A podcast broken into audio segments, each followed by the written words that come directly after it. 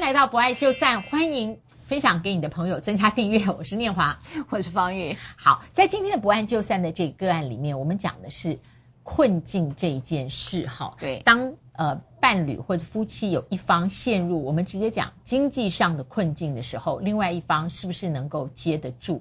而且这个接住到底是道德上认为呢？这个夫妻本是同林鸟，你不可以自己飞走，嗯，还是说在情感上面啊，真的愿意接得住？嗯，好。我今天特别想聊，就是你接得住你对方就是另外一半的困境嘛？这个是在我们、嗯、呃坦白讲，就是不爱就散里头一直会遇到的议题。就是说，事实上我们都会期待一个理想中的生活，我们会理想中的生活就如同你刚结婚的时候，你的老婆或你的老公有很好的自己的独立经济自自主的状态，或者是说他给你很多的支持啊、呃，包括经济上的支持啊，或情感上的支持。可是到了走走着走着，某一些时候，不是每个人都是。顺路的哈，嗯，有人就是会遇到一些意外，尤其是现在啊，疫情后，你看，我昨天还在跟朋友聊，戏骨呃，在前半年裁员，一裁的单位都是三千人，三千人这样子，是啊，以前是金童，突然就晚上睡不着，都一直看电邮，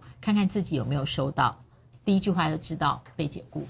对呀、啊，我有一个美美商的一个一个主管，高阶主管，最近也在台湾被解雇，然后一解雇之后，他的伴侣也不在了，所以坦白讲，一个男性，尤其男性啊，尤其男性，那他被解雇不是因为他的犯错或工作不力，不是，纯粹是我们通俗知道，解雇一个高阶白领，他那个 HR 呃，他控算的人力成本，搞不好下面可以雇三个，是的，是的，就是这个原因，嗯，他那个是整个团队被解雇了，所以就有一些。你很难去说哈，所以在疫情之后，其实组织的变化这种事情是特别多。那我要讲，嗯，我要讲这个小故事是这样，这对夫妻呢，其实孩子也还小哈，有两个孩子。那这个夫，那这个老公呢，其实是做一个小餐馆，也就是说他是一个，呃，就是说做中呃小。应该讲说小小的一个餐馆，它并不是多、嗯、小馆子，对，它是一个小馆，它并不是很多，但是一定是能够让原先我刚才讲理想像的理想性的生活当中，你两个孩子有这样的一个收入，应该是妻子是可以在家里照顾那两个孩子，也不需要工作的。好，可是呢，这个小餐馆呢，它后来就因为疫情。反正各种原因呢，他就做不下去，他就嗯就亏损了，所以他就结束了。那结束之后呢，他也觉得再怎么样就会赔钱，那不如就把它收了吧。好，嗯、那收了之后是不是就处在一个叫待业？那我对啊，就是没有工作，没有收入嘛。对。好，那你知道这件事就问题就来了。其实我觉得一个女性在家里如果不工作或在待业，是容易被社会跟整个婚姻家庭的想象被接纳的，嗯、也不会觉得她负有什么样太大的责任。好，那因此呢，这个老公呢，他就要找工作。你知道要找这个工作并不是太容易的事情，也就是说找到自己适当的工作，而且有相当于之前的收入都不是很适当，啊、呃，不是很机会很多了。他挑他挑不挑，就是说。他挑不挑？哦、呃，他找了 A、B，他找了好几个工作，但是呢都没有，要么就是没有下文。哦、啊，真的。真的要做的他就很困难，所以他就去做一些外送员啦，做一些、嗯、呃可能做 Uber 啦哈之类的。嗯嗯、那这个工作是不稳定的收入哈，所以他就开始去兼职。那当然太太对这件事情就是很很没有安全感，因为孩子也还小，学费也要缴哈，所以一直希望老公能够去找正常的工作。可是老公在这里就会答应，他说我，然后老婆就跟他下最后通牒，他说如果假设你年底还没有办法找到一个长期而稳定的工作，你还是一样在做这种兼职。而没有办法固定收入，然后养得起我的孩子，哈，跟我们的家一一家庭的话，他觉得他说你就搬出去吧，好，我不需要你了，我你就搬出去。那这个老公就觉得说好啦好啦，你不要生气，我会努力的。结果到了年底，这个老公呢还是没有找到理想中的收入的工作哈。那后来呢，这个老婆就真的把他的行李就打包丢在外面，他说你就在外面去吧，我你养不起我们，我自己养吧。好，那。这个老公就锁也被换了，也进不去了，然后两个因此就打了离婚官司。那这个案子最后是一个离婚收场。哦，不过打包把行李放在外面，这个动作是很决绝哈、哦。嗯，那如果我们乍听这个故事，就会觉得，你会不会就是同同情这个先生？会啊，好同情。那他的妻子有没有认可他的努力？就是说努力呃跟认真，我觉得这个是。他比方说，他觉得他还是要带收入回来，所以他努力做外送哦，或者是说外送里面可能包括各各种各样的快递。对对对，嗯，那所以他的妻子呃厌恶的是什么？他其实认为他没有一个稳定的收入，然后他觉得她的老公呢，其实个性就是你刚才我讲小餐馆哈，就是独立创业的人要受雇于人的时候，其实是有一个门槛的，也就是说，第一个你的年纪，嗯嗯嗯、第二个你有没有专业度哈。所以他本来机会就少哈，然后第三个就是说你的职场状态已经不一样了。那对他呃，所以她老公你老是问我挑不挑，他你说挑嘛也就挑，因为他的工作形态以前都是、嗯、像我了解，对，所以他老婆对这件事情是不满的，嗯，那所以他永远在嫌弃她老公。可是我自己看见这个故事，有点像我二十几岁的时候我一个朋友的故事，哦、非常非常像。嗯嗯，我我只是比较看见说，其实我们对于婚姻都有个理想性的生活，可是永远会有不有一些意外发生，可能那每个人的意外到底另外一半能不能接住哈？那我觉得那个一个是困境，一个是心理的困境。譬如说，可能老公因为这个待业，因此心里比较不舒服。那你当然有些老公就会去找朋友啦，像这个个案就类似的情形，会找朋友诉苦。第二个找朋友，可能他想要找一点。呃，有没有资源呐、啊？可是老婆眼里看到你就是，你还跟朋友在那边喝酒啊，你还有跟你朋友时间在那边聊天，你不赶快去找个工作吗？嗯嗯嗯、所以他一直被嫌弃，嫌弃他，他开始逃避这整个整件事。所以老婆说他不认真找，到后面变成真的不叫不认真找，因为他压力实在太大了。嗯，我刚刚在听这个的时候，我想要两件事哈，就是说接住困境这件事，嗯，就是嗯。伴侣双方，你是把他这个角色，呃，当做一个结婚的角色，就是你既是父亲又是我的先生，哦，角色是对应的哦，所以是我的先生这样子来着，还是说你把他当成这样一个人？嗯，如果他把他当做是我的先生、孩子的父亲的话，那他妻子的紧张跟焦虑完全都可以理解。嗯，然后他认为，不管你再努力，我觉得你好像都没有认真，因为你一直不愿意吼人恰，你从一开始就是自己只想创业，对，当老板，然后当情势已经不由人的时候，你都完全不太想委屈自己，嗯，然后去做一个，呃。被别人管，但是比较稳定的工作。好，那我觉得这个所有都是对角色的期待，因为他的终结是这个角色就是要带面包回家。对的。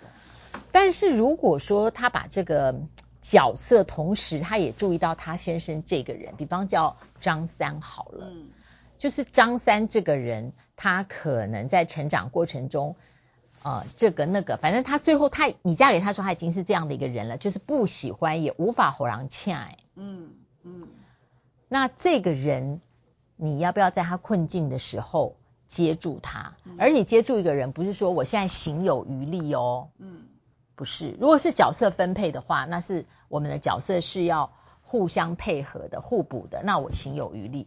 可是接住一个人的时候，可能是即使我都已经很疲倦，而且我也很紧张，我心里面也呃很有搅扰了，但是呢。你对我，我对你都很重要，我还是想办法接住你。嗯，所以我觉得啊，有时候我们都不知道跟我们同行的伴侣，我们是怎么在看他。嗯，对，老师，我也这边有分享一件事，就是说我有个心理咨商师呢，他们当时对于这个男性呃在表达爱这件事情做了一个分析跟呃填调哈，他们发现了一件事情，就是呃男性表达爱的方式就是带面包回家。好，所以就有人很多人呢，在职场上再痛苦、再难受，他都可以撑住。然后女性呢，其实期待爱的方式是如同现在我们的提到的，就是呃，在关系里啊，关系里面，譬如说陪伴你啦，哦，倾听你啦，哈，或者是呃，更多的表达爱的方式，这一些爱的仪式啦，哈。所以双方有时候在爱的表现里头是不一样的。那么。呃，现在我看到的，譬如像刚才这个故事里面，呃，我觉得这个男性他其实，我相信他小餐馆他已经撑撑得够久了，他已经很努力了哈。也就是说，当我们在爱里面，其实我们有，也许不管妻子也好，老公也好，其实都很努力了哈。但是我们为什么往往看不太到对方爱你的方法，以及他很努力的方式？那我虽然今天我们讨论的是一个困境，可是我更看到的是。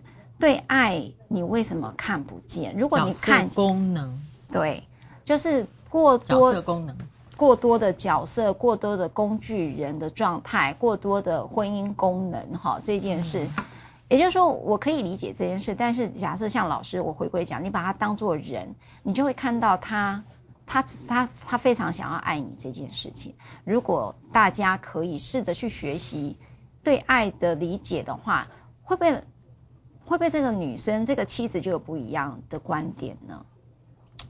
我不知道，不过我觉得这个 case 也提醒我们在各种关系里面，哈，有的时候我们是。把他当做他这个独立的这个人来看待，或者是我们是因为他的角色而跟他有了连带，所以我们一直的用角色功能来看他。我觉得这个其实我们不太容易厘清，但我们需要厘清的时候，听听这个个案都带给我们一个分辨的机会。嗯、像我们团队里面，我们在九月中到十月中，我们幕后也也一共就四个人，嗯，好，但是呢，我们第四个永远都是那种 freshman。就是大学毕业的嘛，那就有两个要离职啊，一个是呃外面他觉得另有高就，那一个是要留学。嗯，好了，那 as long as 他们开始讲到离职的时候，其实我就会比较收回对他们的陪伴、教导、鼓励、赞美。嗯，对。哦，后来我发现那是因为在这个关系里面，角色是比较重要的。我们是因为工作角色而结合的。对。但工作的时间。我投资的时间是有限的，因为我有三个节目。对对，所以我就会 shift 到把这样的一个陪伴、教导、鼓励、赞美的时间，去用在还留在团队的人。嗯，好，那我举这个例子是说，在一起工作的时候，这个里面其实他们不只是角色，他们也有人，不然我不可能去陪伴跟教导这么多，因为人来人去是固定的。可是这情境改变的时候。我觉得我也有我的事故，嗯嗯，有你的社会化，就是这个角色关系会结束了。角色关系结束之后，人跟人的关系会不会存在？在职场面来来去去，它通常不存在，因为每个人的时间有限。那我的生命时间会去经营我觉得更重要的关系。哇哦，对，所以这个就是我举这个例子是在这个里面，这个月跟这这个月之前，我把角色跟人的关系，我自己心里面做了一个很大的整理。哇，我不晓得是不是套用到配偶，当然不一定。但我讲的就是这两个对待的不同。我我觉得老师这一段还蛮蛮适合在这里头去找呃找到一个定位，就是说你人跟角色，你到底在婚姻当中怎么看待你的伴侣，或者是你的亲密关系中怎么去看待另外一半？那呃确实。我跟老师其实有个同样的体悟，呃，如果我遇到像这样职场上，我也一发现说，哎，你为什么这样说？然后我有些心理师就提醒我一句，赖律师，其实你很会看人，这个人本来就有这样的一个发展跟这样的想象，你没有发现，并不是代表你不会看人，而是你只看到工作上的他，你并没有看到他其他的部分，也就是说，你只在乎他的工作能力与否。你并不在乎到他，也许在这个时候有些身心状况是需要被整理了，所以他的离职是跟这个有关的。举例啦，可、嗯、这也不是你的问题啊，没有个人期待在职场上你还要注意并且关照身心状态。我就说能注意到很好，但是没有注意到 consequently 那个结果你也承受嘛？是是是、嗯。嗯，所以如果这个放在婚姻里面，呃，你对你另外一半他又是什么？老师，你这个我就这个我就理解了，对。对不对？对对。对对，就是因为在家的时间可能比在职场更少，是。那在家的时间，双方处理很多共同的事项，对，除了这些共同事项处理完，也差不多该睡觉了，对。对。那然后剩下来的那个人 as a 人，他今天的状态怎样？对，他的身心状态，我们非常容易被忽略，对，会忽略哦，这是我们互相提醒的。我老师提到这个，我就想到我自己，嗯，那我法律上稍微提一下哈，那个。这个我们时间上伴侣的困境哦，刑法三百零四条，哎呦，这个怎么看起来跟本文他因为他很强烈，他把行李丢出去，好哦，法律法律就把它切割出去。你看老师、那个、我懂了，就是打包放在门口，然后换锁，你可以走了。对对，对，以强暴胁迫使人行无义务之事，妨害别人行使权利者，处三年以下有期徒刑、拘役或九千元以下的罚金。第二，前项之未遂犯。也是要罚。嗯，好，那刚才那个故事里面，他后来是没有构成妨害这叫妨害自由，或者称之为强制罪哈。那这个原因没有别的，就是因为他就说太太当时说你已经同意了，你没有找到工作，我就是可以把你包包丢出去，你就是会搬走，所以他认为说这是你同意的哈。所以呃这个是一般我们在遇到夫妻分呃这样像这种被丢出去换锁的情形下，常常出现的法律上的纷争，供大家参考。好，其实没有答案，只是我们可以多一些哈自己分辨的空间。不爱就散，不要忘了按赞分享，开启小铃铛，我们下次再会，拜拜。拜拜。